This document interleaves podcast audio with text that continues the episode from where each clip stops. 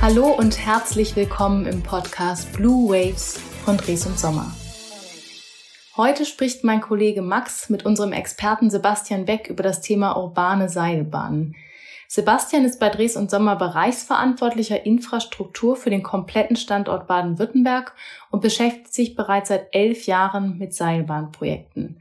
Und weil er sein Wissen auch gerne weitergibt, hat er zusätzlich einen Lehrauftrag im Studiengang Infrastrukturmanagement an der Hochschule für Technik in Stuttgart. Ich wünsche Ihnen jetzt ganz viel Spaß beim Zuhören. Ja, herzlich willkommen, Sebastian. Schön, dass du heute unser Gesprächspartner, beziehungsweise in dem Fall ja eher mein Gesprächspartner bist, weil unsere Moderatorin, die Marie, ist heute leider verhindert. Deswegen musste ich jetzt wohl oder übel mit mir ganz alleine abgeben. Aber bin da ganz guter Dinge, dass wir das gewuppt bekommen. Und ich freue mich auch ganz arg, weil ich glaube, dass es ein sehr spannendes und interessantes Gespräch wird. Und wir da auch einige Einblicke von dir bekommen. Aber bevor wir jetzt ins Thema einsteigen, würde ich gern mit dir unser Anfangsritual durchmachen. Und es sind drei kurze Entweder-Oder-Fragen. Die beantworte ich am besten ganz spontan aus dem Bauch raus. Äh, die Antwort muss auch nicht äh, ein Wort lang sein. Du kannst auch gerne ein bisschen erläutern, einfach so, wie es dir am liebsten ist. Okay? Sehr gut. Ja, guten Morgen, Max. Mich freut es auch, dass ich heute mit dir hier im Austausch bin zu einem wirklich sehr, sehr interessanten Thema. Und ich bin schon ganz gespannt auf deine drei Einstiegsfragen. Vielleicht vorweg ähm, für die Zuschauer, wir wollen es ja nicht länger auf die Folter spannen.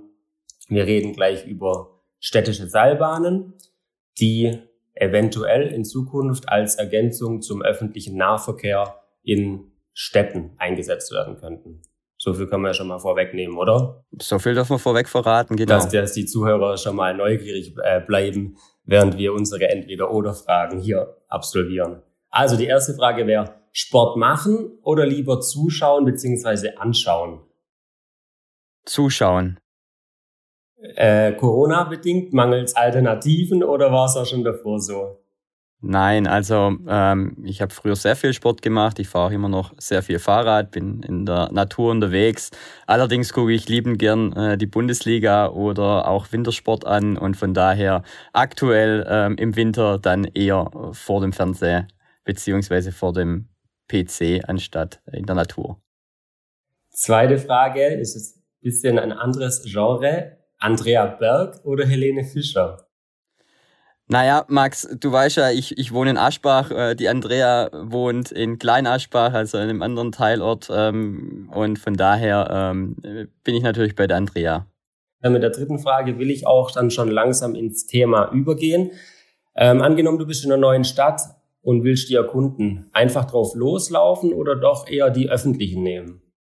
Sehr gute Frage. Dahingehend, ähm, ich, ich, ich, ich laufe gerne in dem Moment äh, drauf los, bevor ich ähm, die öffentlichen Verkehrsmittel nutze. In dem Moment ähm, einerseits ähm, sind die öffentlichen Verkehrsmittel momentan sehr, sehr stark geprägt, dass sie im Untergrund sind. Das heißt, man bekommt von der Stadt leider sehr, sehr wenig mit. Ähm, und von daher, wenn man natürlich durch die Straßen und die Gassen schlendert, sieht man doch viel mehr einer Stadt. Und ähm, wenn du es aufs Thema ansprichst, ich glaube, urbane Seilbahn in der dritten Ebene beispielsweise könnten da dafür nochmal touristisch natürlich einen deutlichen Mehrwert bieten. Sehr interessant. Also, ja, dann gehen wir jetzt von der, von der unteren Ebene, wie du gerade gesagt hast, von der U-Bahn, gehen wir jetzt mal ganz weit nach oben in die Lüfte. Und in Vorbereitung auf die Aufnahme habe ich mich so ein bisschen eingelesen in die Thematik. Aber immer ganz instinktiv, wenn ich das Wort Seilbahn gelesen oder gehört habe, kam mir zuerst ähm, der Wintersport oder halt die Gebirge im Sinn. Ich glaube, so geht's vielen. Aber es ist ja tatsächlich so, dass immer mehr Städte, vor allem in Südamerika bisher, Rio de Janeiro oder auch La Paz, da komme ich aber später nochmal genauer drauf zurück, ähm, die Seilbahnen auch als Transportmittel in Ergänzung zum öffentlichen Nahverkehr für sich entdecken. Das schwappt so langsam auch nach Europa über. Hast du da eine Erklärung, woher der Boom kommt? Ja, also das Thema die Mobilität befindet sich ja momentan in einem krassen Change-Prozess. Man, man bekommt es ja mit, ähm, der Presse, der Öffentlichkeit, ähm, es wird thematisiert. Wir hatten das Thema mit den Ver Verkehrsstaus. Ähm, die Straßen sind verstopft, die ähm, ÖPNV-Mittel bei uns, auch in Stuttgart beispielsweise, ähm, sind sehr, sehr voll. Ähm, klar, Corona-bedingt momentan ähm, etwas anders die Situation, aber vor Corona. Und es wird ja auch wieder eine Zeit ähm, nach Corona geben, die dementsprechend auch wieder anders sein wird. Und äh, in dem Zusammenhang in dem Change-Prozess ist es tatsächlich so, dass Seilbahnen, urbane Seilbahnen ähm, einen Weg sein können ähm, für die Infrastruktur, ähm, hier grüner zu werden und ähm, dementsprechend ökologischer und ökonomischer zu werden. Und äh, in dem Zusammenhang machen sich viele Länder, aber auch Städte im Ausland, ähm, haben sich da als Vorreiterstädte ähm, schon herausgestellt. Und ähm, bei uns in Deutschland ist es tatsächlich so, der Nachhaltigkeitsgedanken, der ja in den Städten aktiv ähm, gefördert wird momentan, aber auch das Wachstum der Städte erfordern auch bei uns in Deutschland ein Umdenken. Und da kann die Seilbahn, die Seilschwebebahn im urbanen Kontext ähm, auf der Ebene plus eins eine tolle Alternative sein. Ebene plus, plus eins heißt quasi in der Luft. In der Luft, genau. Okay. Ebene null wäre quasi US-Bahn und Ebene minus eins U-Bahn oder wie? Darf ich genau. das verstehen? Genau, die Ebene minus eins, letztendlich alles, was sich äh, unterhalb ähm, der, der Erdoberfläche befindet, also alles, was im U-Bahn-Bereich beispielsweise ist, aber auch bei uns in Stuttgart auch tatsächlich auch die S-Bahn, so wie es in anderen äh, deutschen Städten ja auch der Fall ist. Ähm, und die Ebene null, ganz klassisch unser äh, Busverkehr, unser MIV-Verkehr ja. dementsprechend. Und mit der Seilbahn könnte man natürlich in die Ebene plus eins gehen ähm, und dementsprechend über den Dächern der Städte schweben. Okay, ja, klingt ziemlich naheliegend, weil in der Ebene plus eins gibt's ja bisher nichts. Und ähm, was mir auch aufgefallen ist, was vielleicht auch viele Zuhörer gar nicht wissen, in Deutschland gibt's ja schon urban, urbane Seilbahnen, unter anderem in Koblenz, äh, Köln und Wuppertal, glaube ich, werden schon seit einiger Zeit äh, städtische Gondeln eingesetzt. Aber so wirklich einen Stellenwert in der Infrastruktur haben die ja gar nicht. Die laufen ja mehr oder weniger völlig unterm Radar der Öffentlichkeit. Woran liegt es? Gegenfrage. Laufen die tatsächlich unter dem Radar der Öffentlichkeit? Ich würde es mal, ich würde mal so beantworten. Ähm, die beiden genannten Seilbahnen beziehungsweise die Seilschwe oder die Schwebebahn in Wuppertal, die du ja genannt hast, ähm, die werden von der Bevölkerung und von den Touristen sehr, sehr stark angenommen. Also in Gesprächen mit den Betreibern, beispielsweise auch in, in Koblenz, ähm, dieser Seilbahn, ähm, die haben brutale ähm, Auslastung auf ihren Fahrten. Allerdings muss man da dazu sagen, ähm, das sind äh, touristische Bahnen. Die sind zwar im urbanen Kontext erstellt, aber letztendlich als touristische Bahn ausgeführt. Was heißt das? Die Seilschwebebahnen in Koblenz und in Köln ähm, sind nicht in den ÖPNV integriert, sondern die haben eine eigene Tarifstruktur und ähm, die fahren auch nicht wie der ÖPNV von morgens um vier beispielsweise bis abends um zwölf, sondern die fahren halt von zehn bis, bis 17 Uhr, ganz klassisch ähm, touristisch. Und ähm, das ist natürlich äh, in dem Zusammenhang einfach ähm, noch der Unterschied, warum diese nicht als klassische urbane ÖPNV-Mittel gesehen werden momentan. Ähm, und als Beispiel zu Koblenz vielleicht nochmal, auch ähm, dieses Thema ganz wichtig finde ich immer wieder. Die Koblenzer Seilbahn wurde ja im Rahmen der Bundesgartenschau 2011 erstellt und ähm, sollte dann eigentlich im Anschluss abge baut werden ähm, durch den Hersteller wieder. Und die Koblenzer Bevölkerung ähm, ist so begeistert äh, von der Seilbahn, ähm, dass, dass die immer noch steht. Also wenn du jetzt heute nach Koblenz gehst, kannst du, wenn es nicht Corona wäre, könntest du mit der Seilbahn fahren. Ja, und ähm, das, ist, das ist toll, das ist super und ich glaube, Koblenz hat da sehr, sehr stark auch von der ähm, urbanen Seilbahn oder von der Seilbahn letztendlich profitiert. Nutzen das dann auch die Einheimischen oder ist es dann ausschließlich äh, eine Touristenattraktion? Also im Rahmen der, der ähm, Möglichkeiten, die ja in, in, äh, in Koblenz letztendlich ja auch stehen, ähm, mit äh, der Festung Hohenbreitstein, ähm, die ja auch als Naherholungsziel letztendlich auch äh, für Koblenz ist. Man, man kann schön über den Rhein drüber gehen und was ich mitbekommen habe, nutzen das auch sehr viele Einheimische momentan noch. Aber natürlich überwiegend sehr viele Touristen, klar. Interessant, weil du hast ja vorhin auch schon gesagt, so die, die Städte stoßen immer mehr an ihr Limit, was Verkehrsaufkommen betrifft und eine neue U-Bahn bauen oder einen Tunnel bohren ist wahrscheinlich schweineteuer, denke ich mal. Äh, eine neue S-Bahn oder neue Straßen zu bauen ist infrastrukturell total schwierig. Deswegen ist ja eigentlich total naheliegend, eine Seilbahn zu bauen, denke ich. Weil wenn man das Thema mal ganz äh, spartanisch runterbricht, braucht es dafür ja eigentlich nicht viel. Wir brauchen ein paar Gondeln, wir brauchen Stahlseile, die wir quer durch die Stadt ziehen und dann braucht man halt immer mal wieder eine Stütze, die aber ja auch von der Fläche her jetzt nicht wirklich viel Platz in Anspruch nimmt. Und es klingt alles so einfach, deswegen dachte ich mir, irgendwelche Hürden oder irgendeinen Haken muss es doch an der Sache geben, dass man das nicht schon längst umgesetzt hat. Ja, ähm, du, du sprichst, ein, du sprichst ein, ein Thema an, das uns, das uns tatsächlich beschäftigt. Ähm, warum beschäftigt uns? Naja, die Mobilität oder auch der, der ÖPNV ist sehr konservativ und ähm, die Seilbahn als urbanes Verkehrsmittel ist erstmal was Neues. Das muss man einfach ganz klar so sagen. Die Menschen, die Bevölkerung kennt Seilbahn aus dem Urlaub, ja, vom Skifahren beispielsweise, aber weniger aus dem städtischen Kontext. Und da ist man dann durchaus erstmal etwas vorsichtiger. Und ähm, äh, mit, mit, mit eines der, der größeren Themen in, in diesem Zusammenhang mit dem Vorsichtigsein und aber auch mit dem, mit dem Umsetzen ist natürlich so ein Thema wie das St. Florians-Prinzip beispielsweise. Ähm, ihr kennt's alle, ähm, wir kennen's alle. Äh, jeder möchte mit seinem Handy so gut es geht äh, telefonieren können und immer den besten und schnellsten Empfang haben aber so einen äh, Handymast bei sich im Garten beziehungsweise bei sich äh, ums Eck zu haben, will eigentlich keiner. Ja, und, und, und das ist auch so vergleichbar aktuell noch ähm, mit dem Thema Seilbahn. Ja, wenn du es wenn du es überlegst, ähm, wir brauchen nicht viele Masten, das ist so. Ähm, wir brauchen aber Masten und wir haben ähm, die Gondeln, die an einem Stahlseil entlang äh, Gondeln fahren schweben und ähm, letztendlich ähm, natürlich einen ganz anderen Blick auf Gebäude, auf Strukturen in einer Stadt geben können.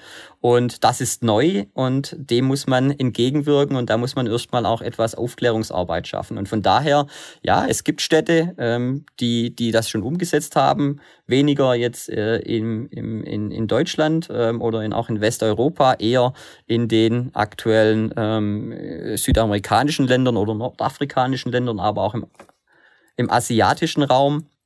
Und ähm, in diesem Zusammenhang ähm, kann man sagen, wir haben noch ähm, Pionierarbeit in Deutschland zu, zu leisten. Du hast gerade das St. Florian-Prinzip angesprochen mit dem Beispiel Handymasten. Also wenn ich das jetzt übertragen würde auf die Seilbahn, dann wäre ich quasi ein Bürger, der sich ein reibungsloses, einwandfreies ÖPNV-System wünscht aber würde es im äh, Gegenzug nicht akzeptieren, wenn über mein Grundstück äh, eine Gondel fliegt oder fährt sozusagen. Genau, beispielsweise richtig. Genau. Weil da, da kommen wir dann auch schnell in Richtung Datenschutz, ob man da irgendwie ins Grundstück einsehen kann. Und das ist ja auch, Datenschutz wird ja auch immer eine größere Hürde heutzutage. Spielt das auch eine Rolle? Ja, also äh, das ganze Thema Genehmigung ist einfach ähm, okay zu beachten in dem Moment. Und man versucht natürlich, so gut es geht, nicht über private Grundstücke äh, mit einem mit einem öffentlichen Verkehrsmittel zu gehen. Und ähm, wir bauen ja auch keine Straßen über private Grundstücke beispielsweise, sondern äh, auch Straßen sind öffentlich gewidmet und letztendlich versucht man das so gut es geht auch in dem Kontext der urbanen Seilbahn so hinzubekommen, dass man über öffentliche Grundstücke geht, ähm, um, um dem entgegenzuwirken. Und das ist richtig, du hast gesagt, ähm, wir haben eine Umfrage Umfrage gemacht ähm, im Zuge einer Abschlussarbeit, wo rauskam, dass ja, ach, über 80 Prozent eigentlich äh, sich das vorstellen können, mit einer, mit einer Seilbahn äh, letztendlich im, im ÖPNV unterwegs zu sein. Ja? Also ich glaube, die, die Bereitschaft ist durchaus da, ähm, aber man sieht es natürlich ähm, an, an, an, an, an verschiedenen ähm, ja, ich sag mal, Gegenbewegungen in Städten, wo, wo schon ähm, Überlegungen stattfinden. Ähm, da stellt sich durchaus dann auch immer so eine äh, Gegnerschaft auch mit auf, ja, auch äh, teilweise sicherlich auch gerechtfertigterweise. Ähm, man muss diesem Thema begegnen, man muss auf Augenhöhe begegnen und man muss die Personen alle mitnehmen. Das ist ganz arg wichtig. Man muss von Anfang an in diesem Bereich die Öffentlichkeit mitnehmen, man muss die Bevölkerung mitnehmen und man muss Aufklärungsarbeit leisten. Okay, ich glaube, da kommen wir später auch noch mal mit einer Frage indirekt dazu. Ähm, würde okay. ich mal als, als Beispiel Stuttgart nehmen. Der Dres und Sommer Hauptsitz ist in Stuttgart. Wir haben beide unser Büro in Stuttgart und Stuttgart ist eigentlich bekannt für seine Kessellage mit äh, den Weinbergen, mit dem Killesberg, mit leichten Höhenunterschieden und es liegt ja auf der Hand, dass sich äh, für so ein Stadtbild eine Seilbahn sehr gut eignen würde. Ähm, was sind denn so die optimalen Bedingungen für eine städtische Seilbahn? Oder anders gefragt, würde eine städtische Seilbahn auch bei einer total flachen topografischen Stadt Sinn machen? Spannende Frage, Max. Ähm, ja, also Seilbahnen können natürlich auch äh, horizontal verlaufen. Da spricht technisch erstmal nichts dagegen. Allerdings, ähm, wie du es richtig erkannt hast, ist es tatsächlich so, dass Seilbahnen ihr volles Potenzial dann ausspielen können, wenn sie beispielsweise natürliche Barrieren wie ein Fluss, See oder Schluchten oder auch natürlich, wie du gesagt hast, jetzt ähm, topografische Belange haben. Ja, ähm, was ist da der Vorteil? Die hohe äh, Reliefenergie, ähm, die wir dadurch generieren können, ähm, äh, bringt uns den großen Vorteil, dass wir fast keinen Energieverbrauch haben, weil die die die Gondeln, die sich nach unten bewegen, letztendlich die Gondeln, die nach oben gehen sollen, sich wieder ziehen. Und ähm, in dem Zusammenhang ähm, ist da eine Seilbahn durchaus ähm, als sinnvoll zu erachten. Ja, wirklich toll. Und äh, beispielsweise haben wir auch, äh, wenn wir in unsere Städte denken, infrastrukturelle Belange. Ja, das kann sein Eisenbahnlinien oder, oder breite Straßengürtel, die man gar nicht anders ähm, bewerkstelligen kann. Und da können die Vorteile von urbanen Seilbahnen oder von Seilschwebebahnen durchaus ähm, sehr positiv sein und in der Anwendung ähm, zum Tragen kommen. Okay, also dann gehe ich jetzt mal davon aus, ähm, angenommen, in Stuttgart gibt es eine Seilbahn und ich möchte dann quasi von der Innenstadt ins Büro fahren.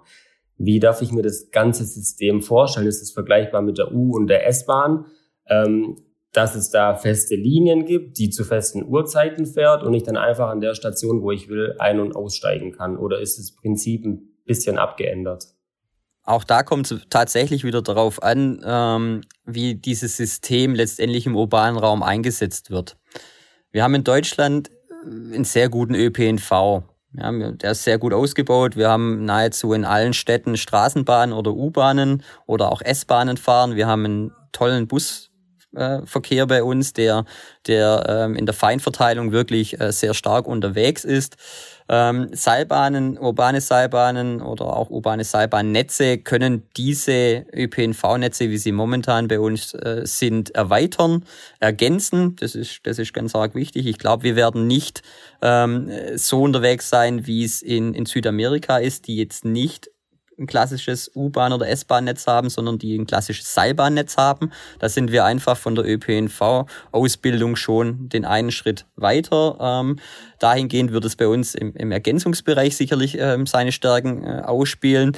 Naja, eine Seilbahntrasse, um auf deine Frage zurückzukommen, ähm, ist natürlich erstmal fix. Ja, du hast gesagt, ich habe Punkt-zu-Punkt-Verbindungen, ich habe einen Startplatz, ich habe eine Endhaltestelle letztendlich und äh, gegebenenfalls noch irgendwo Zwischenhaltestelle, die, ähm, die angefahren wird und äh, da dazwischen wird dieses Seil gespannt. Das heißt, ähm, die Trasse ist erstmal fix. Ähm, der große Vorteil an, an dem System gegenüber einem klassischen Bus oder aber auch einem U-Bahn- oder S-Bahn-System ist natürlich, ähm, wenn eine Seilbahn als Umlaufsystem umgesetzt wird. Also das heißt, ähm, wenn Sie ihr jetzt dran denkt, äh, an das an Skifahren beispielsweise in den Bergen, ähm, da kommt ja alle 10 bis 15 Sekunden entweder eine Gondel oder es kommt ein Sessellift, wo man einsteigen kann. Und das Gleiche würde man auch im städtischen Kontext umsetzen, so dass man beispielsweise mit einer Einseil-Umlaufbahn oder mit der 3S-Bahn letztendlich eine stetige Förderung hat, ähm, die beispielsweise alle 30 Sekunden ähm, dann die neue Gondel vor der, vor, zum Einsteigen bereitsteht. Und ähm, dahingehend läuft eine Seilbahn dann klassischerweise ohne Fahrplan. Ne? Du gehst aus dem Büro raus, und sagst, naja, ich mache jetzt Feierabend, jetzt ist 18 Uhr 3, ja, ähm, der Bus wäre um 18 Uhr 1 gefahren, Mist, verpasst, ja, der nächste Viertel ist eine halbe Stunde. Bei der Seilbahn wäre es dann halt tatsächlich so, naja, ich gehe um 18.03 Uhr raus, ich laufe zu meiner Seilbahnstation und naja, ob ich jetzt um 18.05 Uhr dort ankomme oder um 18 Uhr äh, sechs wäre egal, weil letztendlich die Gondel kommt, die kommt alle 30 Sekunden. Und das ist natürlich schon ähm, eine tolle, eine tolle Sache, ähm, wo uns doch einen, einen größeren Mehrwert auch darstellt. Und das Einzige, was eine Seilbahn, äh, wie aber natürlich auch ein Busverkehr oder einen anderen ÖPNV-Verkehr einschränkt, sind natürlich die Betriebszeiten. Ja, die müssen, die werden nicht rund um die Uhr sein im Normalfall, sondern die sind halt dann gekoppelt an den klassischen ÖPNV. Okay, aber gerade durch die nicht vorhandenen Wartezeiten wäre das natürlich in Sachen Flexibilität nochmal eine ganz neue Dimension. Jetzt, ich kenne es vom Skifahren, man steigt in eine Gondel ein oder aus, während die Gondel ja langsam weiterfährt und es ist immer ein bisschen äh, tricky, da ohne Stolpern reinzukommen oder rauszukommen. Wäre das jetzt quasi bei einer städtischen Seilbahn auch so oder könnte man die auch kurz stoppen? Wäre dann das Umlaufsystem nicht unterbrochen? Ja, also technisch ist das überhaupt gar kein Thema, dass man die Gondeln in den Stationen hinstellt, ja, dass man bequem ein- und aussteigen kann. Ähm, wenn man mit Experten, ähm, verschiedenen Experten, was wir auch ähm, schon im Zuge von Bearbeitung von unseren Projekten auch ähm, getan haben, sprechen, hat der eine die Meinung, sagt, ähm, ja, kann man, kann man, kann man hinstellen, macht uns überhaupt nichts aus. Der andere sagt, nö, lass doch durchfahren. Ähm, auch bei, bei, bei anderen Verkehrsmitteln müssen sie letztendlich dann einsteigen, wenn sich die äh, Gondeln noch bewegen. Ähm, wenn, wenn man die Gondeln durchfahren lässt, dann, dann fahren die mit maximal 0,2 Meter pro Sekunde durch, also ganz, ganz langsam. Wenn man sie hinstellt, ist es auf die ähm, Betriebszeit beziehungsweise auf die Umlaufszeit ähm, nicht unbedingt ausschlaggebend, ähm, dahingehend, weil äh, die ausgekoppelt sind, die Gondeln, die anderen Gondeln, die momentan am Seil hängen, klassisch mit ihrem Tempo weiterfahren würden. Also das heißt, man merkt nicht, wenn die Gondeln in der Station stehen würden, ähm, wie man es vielleicht vom, vom Urlaub her kennt, vom Skifahren her kennt, wenn dann mal irgendwo mal der, der Lift angehalten wird, dass dann alle irgendwo warten. Nein, ähm, in dem Moment würde man das so technisch umsetzen, dass man auf der Trasse ähm, nichts mitbekommen würde.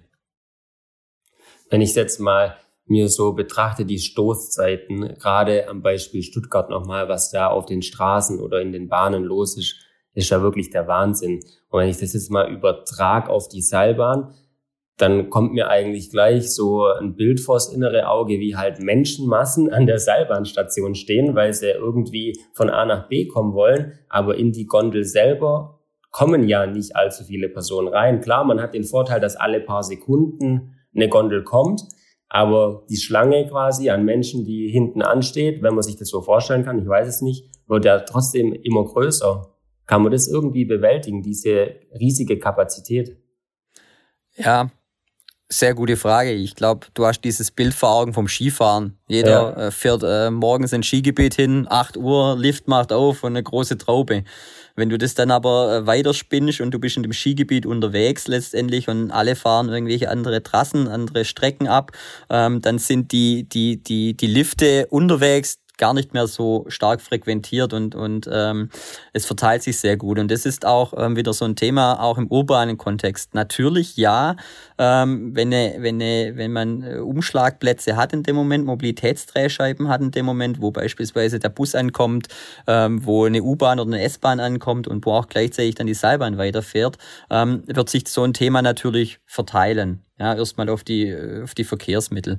Äh, nichtsdestotrotz, klar, eine Seilbahn hat äh, auch Kapazitätsspitzen, Kapazitätsengpässe ähm, dahingehend, äh, dass wir natürlich mit den verschiedenen Systemen auch verschiedene Anzahl an Personen ähm, pro Strecke wegbringen können pro Stunde. Und bei beispielsweise einer 3S-Seilbahn, ähm, die hat ähm, maximal 35er Gondeln beispielsweise dran sitzen, äh, dranhängen, wo 35 Personen ähm, mitfahren können da kriegen wir es hin, pro Richtung, pro Fahrt, äh, pro Stunde circa 5000 bis 6000 Personen abzutransportieren im Maximum. Ja, das heißt also, die Kapazität ist schon da. Äh, klar kann es auch in dem Fall, wenn beispielsweise dann eine S-Bahn ankommt und halt aus der S-Bahn, die eine Kapazität von 1200 Personen bei drei Waggons beispielsweise hat jetzt in Stuttgart ähm, und alle diese 1200 wollen jetzt auf einmal in die in die Seilbahn einsteigen, na klar, dann habe ich natürlich Wartezeiten. Ja, das ist dann nichts anderes wie morgens im Skigebiet äh, 50 Busse fahren äh, ins Skigebiet ein und äh, jeder so schnell als möglich äh, in die in die nächste Gondel ab auf den Berg. Klar. Klingt auf jeden Fall alles ziemlich vielversprechend und die Seilbahnen haben ja scheinbar auch ziemlich viele Argumente auf ihrer Seite. Was sind denn so die allergrößten Pluspunkte von der Seilbahn deiner Meinung nach? Wie vorher schon angesprochen, Max, äh, einmal der Stetigförderer ist für mich echt ein, ein, ein hauptausschlaggebender Punkt. Ähm, ich kann einsteigen, wann ich will. Ich habe keinen Fahrplan. Dann wirklich das Thema grünes Verkehrsmittel ähm, wirklich aus der Sicht, ähm, dass wir hier dementsprechend nachhaltig auch in Zukunft den ÖPNV gestalten wollen. Natürlich immer unter der Prämisse Einsatz von Ökostrom. Ja, ohne Energie funktioniert auch eine Seilbahn nicht. Ähm, obwohl man sagen muss, Anekdote, äh, früher die ersten Standseilbahnen beispielsweise, die betrieben worden sind, die wurden mit Abwasser betrieben. Ja, die äh, letztendlich wurde in den Wagen, eine Standseilbahn funktioniert nicht als, als Umlaufbetrieb, sondern als, ähm, als, ähm, als ein Wagen oben, ein, der andere Wagen unten. Und dann hat man den oberen Wagen mit Abwasser gefüllt und er hat dann den unteren Wagen nach oben gezogen. Äh, und unten hat man das Abwasser dann wieder rausgelassen und so. Ähm, wurde damals ähm, das Thema schon ähm, energetisch ähm, sehr, sehr optimiert angegangen.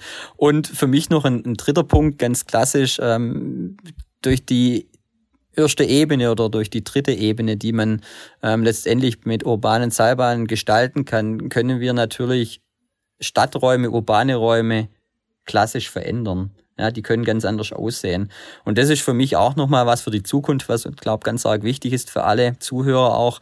Ähm, durch so eine Möglichkeit, äh, in, in, nach oben zu gehen, ähm, bestehen einfach für die Städte Möglichkeiten, unten was zu verändern. Und wir hören es ja immer, wir wollen die Autos aus den Innenstädten raushaben. Gibt ja viele, ähm, äh, ich sag mal, Bewegungen, die da äh, gehend ähm, aktuell unterwegs sind. Und ich glaube, ähm, mit einer Seilbahn, mit urbanen Seilbahnen kann man durchaus ähm, hier Veränderungen auch ähm, nach vorne bringen. Sehr interessant auf jeden Fall die ganze Thematik.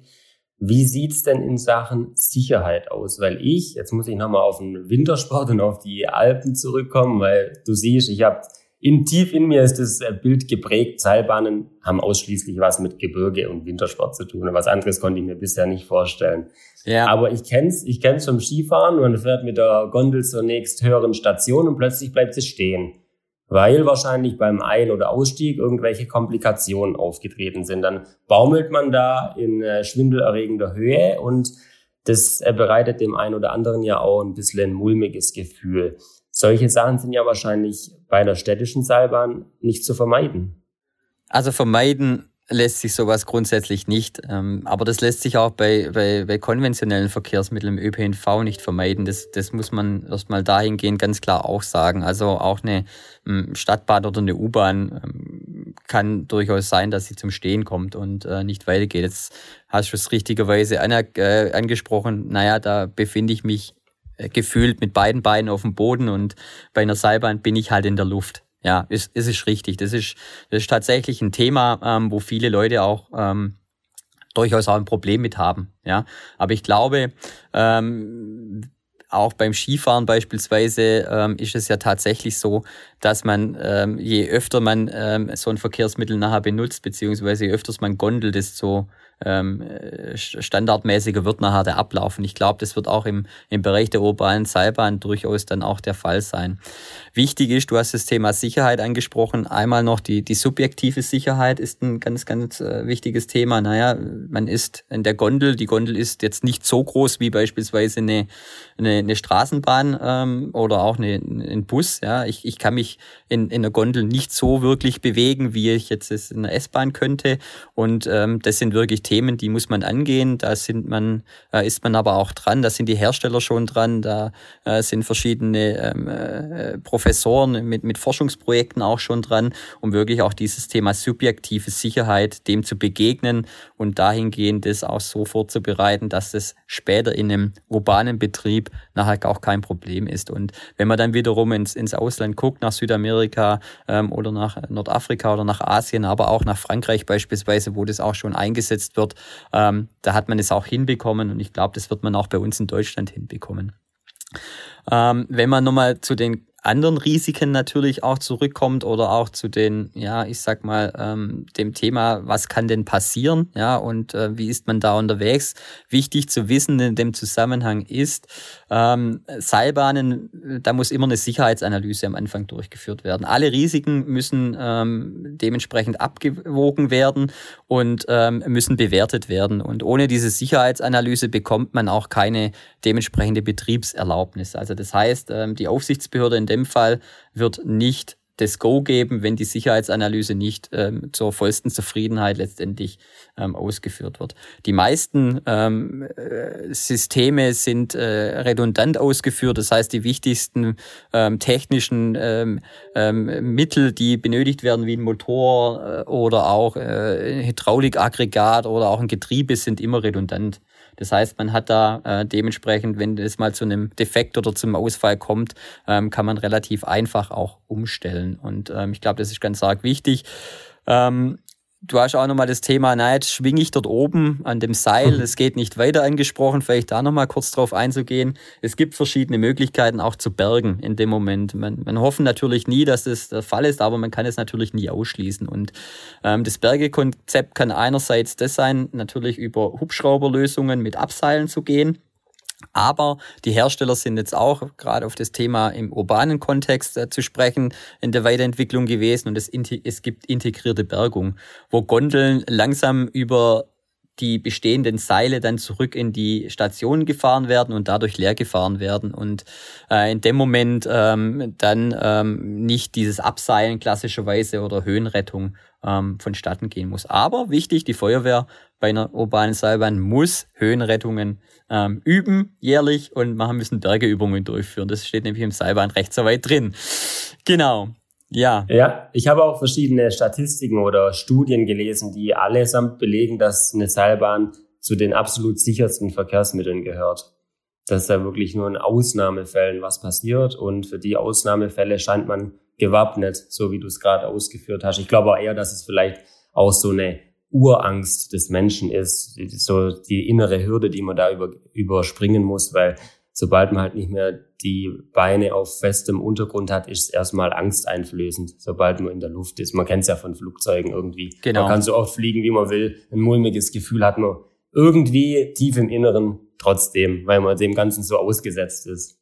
Ja, genau, so ist es. Ich habe es in der Eingangsfrage schon kurz äh, angesprochen. La Paz, bolivianische Hauptstadt, hat die größte Stadtseilbahn der Welt. Da fahren ungefähr 125.000 Menschen pro Tag mit. Und der Fahrpreis beträgt umgerechnet gerade mal 35 Cent. Also das klingt unfassbar wenig. Wie kann denn das sein? Sind äh, Seilbahnen bei der Erstellung im Betrieb so viel günstiger wie andere Transportmittel? Weil die Betreiber an sich wollen ja sicherlich auch ihr Geld damit verdienen. Also das ist das Thema Kosten beziehungsweise ähm, Betrieb ist natürlich äh, sehr, sehr ähm, interessant, die Frage dahingehend. Ähm, ich, ich weiß jetzt nicht, wie die in La Paz unterwegs sind. Ja. Ähm, ob die wirtschaftlich unterwegs sind oder ob die äh, auch, auch als Zuschussbetrieb unterwegs sind. Ganz wichtig bei uns ist natürlich, der ÖPNV ist immer ein Zuschussbetrieb. Das muss man, das muss man erstmal so sagen. Ne? Ähm, wenn eine Seilbahn ähm, im urbanen Raum ähm, nicht in den ÖPNV integriert wäre, was ich, was ich überhaupt nicht befürworten würde, sondern als äh, letztendlich als äh, wirtschaftliche Lösung durch irgendeinen Investor umgesetzt wird, ähm, dann würden da deutlich höhere Fahrpreise sicherlich äh, angesetzt werden, wie natürlich die ÖPNV-Preise sind. Das muss man einfach mal vorwegschicken. Ähm, bei einer Seilbahn ist es tatsächlich so, dass ähm, sehr viele Parameter die Kosten auch beeinflussen. Das ist bei jedem Verkehrsmittel natürlich der Fall. Ja, wenn ich jetzt dran denke, äh, wenn ich einen Tunnel bauen muss beispielsweise oder eine Brücke bauen muss, dass ich da mit der S- oder mit der Straßenbahn drüber fahren kann ich natürlich deutlich teurer, als wenn ich ähm, letztendlich äh, auf, auf, auf, auf, auf, auf geraden Terrain ähm, hier unterwegs bin und da meine Gleise oder meine Schienen legen kann. Ähm, bei den Seilbahnen ist es tatsächlich so, dass, dass, die, dass die, die Kosten bei der Herstellung der Stationen deutlich variieren können. Ja, ich kann ganz äh, klassische Stationen natürlich im urbanen Raum bauen, wie ich sie aus dem Skifahren kenne. Äh, eine kleine äh, Überdachung oben drüber gehen, das wird technisch alles funktionieren. Oder ich gehe halt her und, und, und mache tolle Designentwürfe, wie es ja auch in, in verschiedenen Städten ja im, im Bereich der Machbarkeitsstudien ja auch schon mal umgesetzt wurde. Allerdings habe ich dann natürlich da ähm, sehr, sehr hohe Kosten auf einmal hinterlegt dahingehend. Das heißt, die Gebäudekosten ähm, werden dann halt dementsprechend höher.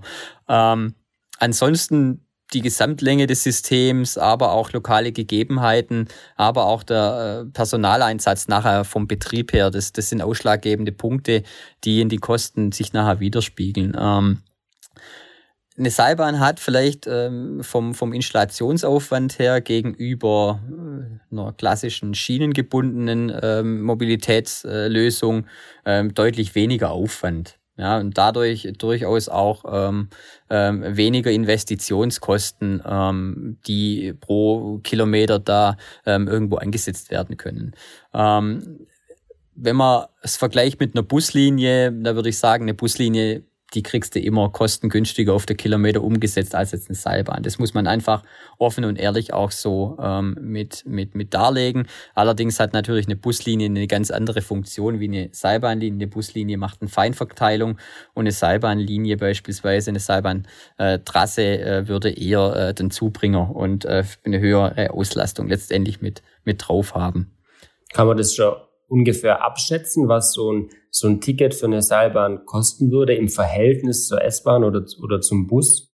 Also wenn wir sie im ÖPNV integrieren, dann kostet, dann ist die im Verbundsystem mit integriert. Das okay. heißt, wenn du jetzt in Stuttgart denkst und, und wir gehen äh, die, das Thema, was ja momentan auch untersucht wird, an äh, in Stuttgart und wir fahren von Feinger Bahnhof zur zum FI Campus, ähm, dann ähm, fahrst du ganz klassischerweise ähm, in dem Moment mit einem äh, VVS-Ticket. Ja, und das muss auch das Ziel sein. Ansonsten meines Erachtens nach werden urbane Seilbahnen ähm, nicht, nicht äh, in die Anwendung kommen. Wir müssen sie in den ÖPNV integrieren. Das ist ganz, ganz wichtig. Das ist ein ausschlaggebender Punkt, wie du sagst. Ähm, mit Blick auf die Uhr, um in unserer Sportlersprache zu bleiben, gehen wir jetzt langsam in die Nachspielzeit. Deswegen äh, kommen wir langsam zum Ende. Aber du hast ja vorhin schon gesagt, äh, ihr bei Dresden Sommer beschäftigt euch aktuell ganz arg mit dem Thema. Kannst du unseren Zuhörern mal einen genaueren Einblick geben, was genau ihr da macht und was vielleicht auch deine Rolle bei dem Ganzen ist? Klar, sehr gerne, Max. Ähm, zu einerseits ähm, bin ich ja 2010 zu Dresden Sommer gekommen und äh, eins meiner ersten Projekte war tatsächlich ein Seilbahnprojekt und zwar ähm, durfte ich ähm, damals mit dem Dr. Laukemper die Sommerbergbahn in Bad Wildbad ertüchtigen. Ähm, die Sommerbergbahn ist eine klassische Standseilbahn, die in Teilort äh, auf dem Sommerberg mit dem Hauptort in Bad Wildbad verbindet. Und seitdem bin ich eigentlich von dem Thema Seilbahnen, urbane Seilbahnen, Standseilbahnen äh, nicht mehr weggekommen. Ja, mich fasziniert es seitdem wirklich ähm, super und ähm, wir haben verschiedene äh, Abschlussarbeiten über die Jahre echt begleiten dürfen und haben auch immer wieder das Thema angeteasert an die Städte. Macht euch doch mal Gedanken. Wir haben uns mal Gedanken gemacht, äh, wie kann denn sowas aussehen? Und mittlerweile muss man echt sagen, du hast auch vor am Anfang ja gesagt, sehr, sehr viele Kommunen und Städte in, in Deutschland machen sich Gedanken über urbane Seilbahnen. Wir durften ähm, in den letzten Jahren sehr, sehr viele Machbarkeitsstudien begleiten für urbane Seilbahnen. Und ähm, seit Oktober letzten Jahres, das ist wirklich super, ähm, begleiten wir zusammen mit dem Verkehrswissenschaftlichen Institut in Stuttgart ähm, ein Forschungsprojekt beim Bundesverkehrsministerium und ähm, da geht es um einen Leitfaden für urbane Seilbahn zur Integration in den ÖPNV. Und äh, im Zuge dieser Leitfadenbearbeitung, da kriegen wir wirklich tolle Einblicke, ähm, haben tolle Gespräche ähm, und wir werden ähm, hier in den nächsten 24 Monaten einen Leitfaden erstellt haben, der als nationaler Standard für Deutschland gelten soll, vom BMVI heraus ähm, für die Umsetzung von urbanen Seilbahnen. Okay, also es klingt auf jeden Fall sehr aufregend und gerade wenn es sogar das Bundesministerium auf euch zukommt, unterstreicht es ja, wie, wie gut ihr in der Thematik schon äh, fortgeschritten und informiert seid. Also es ist ja ein richtiges Aushängeschild sozusagen. Ja, also das darf man äh, ruhig so sagen und da sind wir auch sehr stolz drauf. So, dann kommen wir zur allerletzten Frage und wir drehen gleich mal die Uhr um äh, zehn Jahre nach vorne und befinden uns im Jahr 2030 oder 2031, wenn wir es ganz genau nehmen. Ähm, wie normal sind Seilbahnsysteme dann in deutschen Städten oder in europäischen Städten? Als Ergänzung würde ich sagen, zum ÖPNV werden wir die nicht mehr wegzudenken haben. Wir werden mit urbanen Seilbahnen unser täglicher Weg zur Arbeit gehen. Okay, recht schnell auf den Punkt gebracht. Dann bin ich mal gespannt, ob es wirklich so kommt. Wir hören uns in zehn Jahren nochmal, reden dann nochmal über die ganze Thematik und dann schauen wir, ob es wirklich so gekommen ist. Sehr gerne, da bin ich sofort dabei. Dann bedanke ich mich für das Gespräch Und wer noch mehr über das Thema wissen möchte, der kann einfach auf unsere Homepage gehen, www.treso.com oder auch einfach mal in die Episodenbeschreibung schauen. Klasse, vielen Dank, Max.